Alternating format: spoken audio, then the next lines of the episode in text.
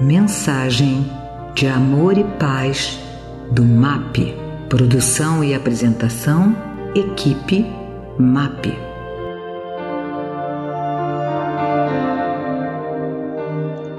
Olá, meus amigos, minhas amigas. É um prazer estar aqui novamente com algumas reflexões para vocês. E o assunto de hoje é uma continuidade do que já foi falado antes sobre reencarnação. Digamos que é uma segunda parte. Na vez anterior, eu citei, dentre outras passagens, o diálogo de Jesus com Nicodemos, quando Jesus disse que é preciso nascer de novo para atingir o reino dos céus. Fica claro nesse diálogo que é um renascimento físico, tanto que Nicodemos pergunta, mestre, como é que pode um homem velho nascer de novo e entrar no ventre da mãe? E Jesus repete: Não te admires que eu te haja dito que é preciso nascer de novo. Jesus vai falar, inclusive, do esquecimento passado, né? Que o vento sopra, você não sabe de onde vem, sopra, você não sabe para onde vai, e assim se dá com todo aquele que é nascido do Espírito. Existem várias passagens no Evangelho sobre reencarnação, que fazia parte então dos dogmas dos judeus, com o nome em hebraico Gilgul Neshamot.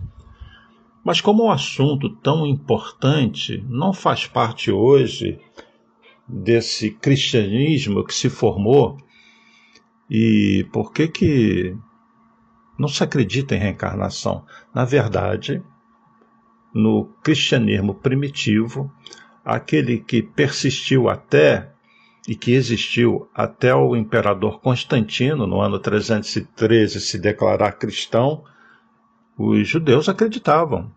E os cristãos também acreditavam em Gilgul Neshamot. Os primeiros cristãos foram basicamente judeus, e depois, quando Paulo de Tarso difunde a mensagem de Jesus, fora daquela região da Palestina, de Israel, é que outros vão aceitando o cristianismo. O sucessor de Constantino, o imperador Teodósio, no ano 380, declara o cristianismo a religião oficial do Império Romano e ainda se acreditava na reencarnação. Porém, no ano 553 depois de Cristo, o imperador Justiniano se vê de frente de um grande problema. Sua esposa, Teodosa, havia sofrido uma praga depois de matar muitas prostitutas em Constantinopla, e essa praga de que ela iria reencarnar quinhentas e poucas vezes como prostituta. E ela exige de Justiniano que essa crença seja retirada dos dogmas. Naquela loucura de imperadores, imperatrizes que achavam que eram Deus na terra e que retirando aquilo, aquilo não existiria. É incrível, mas é isso mesmo. E no ano 553, então, no Concílio de Constantinopla, Constant, é, o imperador Justiniano retira a doutrina dos princípios de Orígenes, de um dos pais da igreja, dentro da qual existia a explicação sobre a reencarnação. Portanto, foi só a partir de 553 que aquela nova igreja que se formou que foi se descolando daquele cristianismo primitivo, proibiu que se falasse de reencarnação. E logo depois, os séculos se passaram, veio a época da Inquisição, onde qualquer um que professasse ou interpretasse algo diferente daquilo que os papas estavam definindo como a verdade deles, essas pessoas poderiam até ser mortas na fogueira, e essa crença então foi se apagando dentro desse movimento, mas fazia parte do cristianismo primitivo. Isso é muito importante que todo mundo saiba. Mas como são planejadas as reencarnações? Alguém perguntou. Bom, é muito importante que a gente entenda que todos nós temos um corpo, que não é esse corpo de carne e de osso, formado por outro tipo de matéria, e que esse corpo está, no, nesse momento, quando nós estamos encarnados, impregnado, ele vive junto com o corpo físico. Quando nós dormimos, ele se descola parcialmente no processo que a gente chama de emancipação da alma, de desdobramento, e volta para o corpo físico quando a gente acorda. Esse corpo, que é o perispírito, que é chamado também de corpo espiritual, também é citado na Bíblia.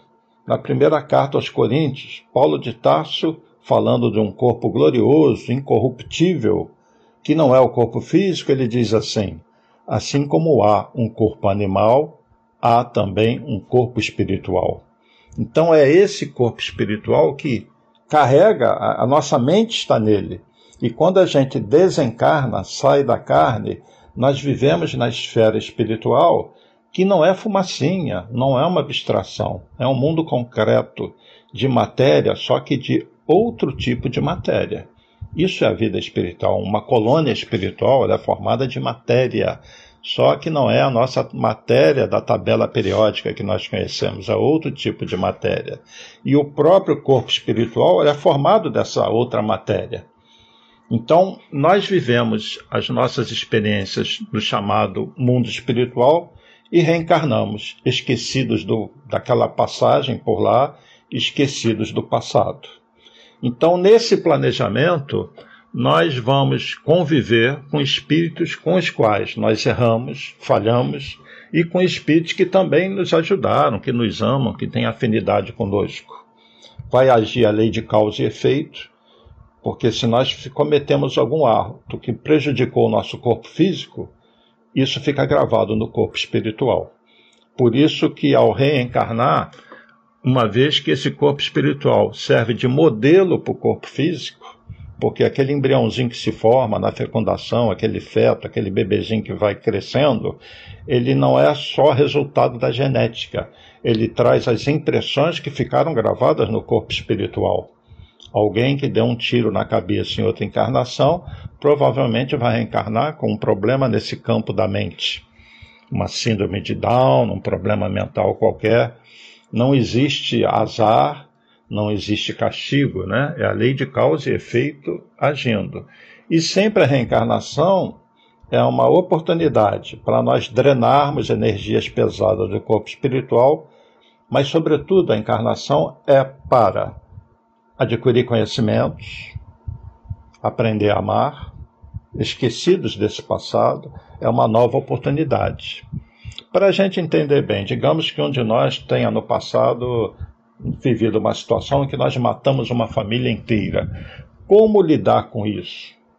Como o espírito, a partir do momento que ele tem mais conhecimento, mais consciência, mais responsabilidade, como que vai conviver com uma situação dessa? Pensem bem, num caso como esse, por exemplo, o esquecimento do passado é uma benção. A reencarnação é um novo recomeçar, é outra benção. E é por isso que nós reencarnamos para, segundo Jesus, atingirmos o reino dos céus ou o reino de Deus. E ninguém atinge esse reino, disse Jesus, desse diálogo com Nicodemos, se não nascer de novo. E alguém também perguntou qual o papel da família. A família, então, são os reencontros de seres afins, outros nem tanto, espíritos que a gente tem algo que devemos a eles ou eles devem a nós, e nós vamos na família, começar a aprender a viver em sociedade, a nos relacionarmos, que é o que nós temos que aprender mais. Porque nesse reino dos céus, na condição superior, os espíritos se relacionam, as mentes se interpenetram, eles trabalham em conjunto, em equipe e fazem obras grandiosas. Como fazer isso com um espírito cheio de culpas, sem conhecimento, com uma mente atrasada. Então a reencarnação é a oportunidade para atingir essa condição superior. E precisamos reencarnar várias vezes, mas vai chegar um momento lá na frente que nós teremos tanto conhecimento estaremos tão plenos em amor que nos conectamos com o Criador de tudo, com o próprio Deus. Como disse Jesus, eu estou no Pai e o Pai está em mim. Eu faço as vontades do meu Pai. Então, na Terra, a maternidade, a paternidade são pequenas missões dos espíritos. a vida em sociedade, aprender a se relacionar, aprender a indulgência, o perdão, as virtudes que Jesus ensinou. Basicamente, aprender a amar. Elevação moral e conhecimento são as duas asas do espírito. E a reencarnação, portanto, é o mecanismo dessa lei de Deus para nós atingirmos essa condição superior. As nossas vidas são planejadas no chamado plano espiritual, onde nós vamos reencarnar, em que país, quais os espíritos nós vamos reencontrar. E nem todos que já viveram conosco conseguem reencarnar conosco. Por isso que a reencarnação é uma grande oportunidade. E eu sempre digo, se nós amamos uma mãe, um pai, um marido, uma mulher, uma esposa, quantos pais nós já tivemos, quantas mães nós já tivemos, quantos seres que nós amamos e que já evoluíram nos acompanham do lado de lá, sem que a gente tenha a menor noção disso. Então nós também somos muito, muito amados por entes queridos que já viveram conosco e por esses espíritos superiores ligados a Jesus que nos ajudam a planejar a nossa reencarnação visando a nossa felicidade. Então, que a gente possa ler sobre esses assuntos, leiam o livro Nosso Lar, é, vejam o filme Nosso Lar. E para finalizar, uma outra pergunta que fizeram. Um ente querido que já desencarnou pode nos ouvir?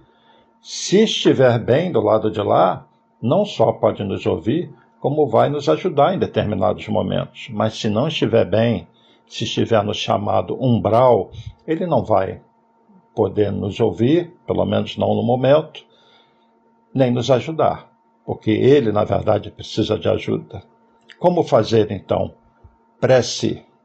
Façam prece pelos seus entes queridos. No momento que ele tiver lucidez, em que ele tiver preparado, essa prece vai chegar a ele. Vejam no nosso lar, isso é mostrado lá. E eu vou encerrar por aqui, por causa do, meu, do nosso tempo, com essa mensagem complementar sobre a reencarnação. Que Jesus abençoe a todos e inspire a todos a atingir o reino dos céus. Paz e bem, paz e luz, paz, muita paz. Esta mensagem é um oferecimento do MAP Movimento de Amor ao Próximo www.map.org.br no nosso Facebook MAP Underline Oficial e no nosso Instagram MAP Underline Oficial com dois L's. Os telefones do MAP são 3392 5600 e 3392 5700.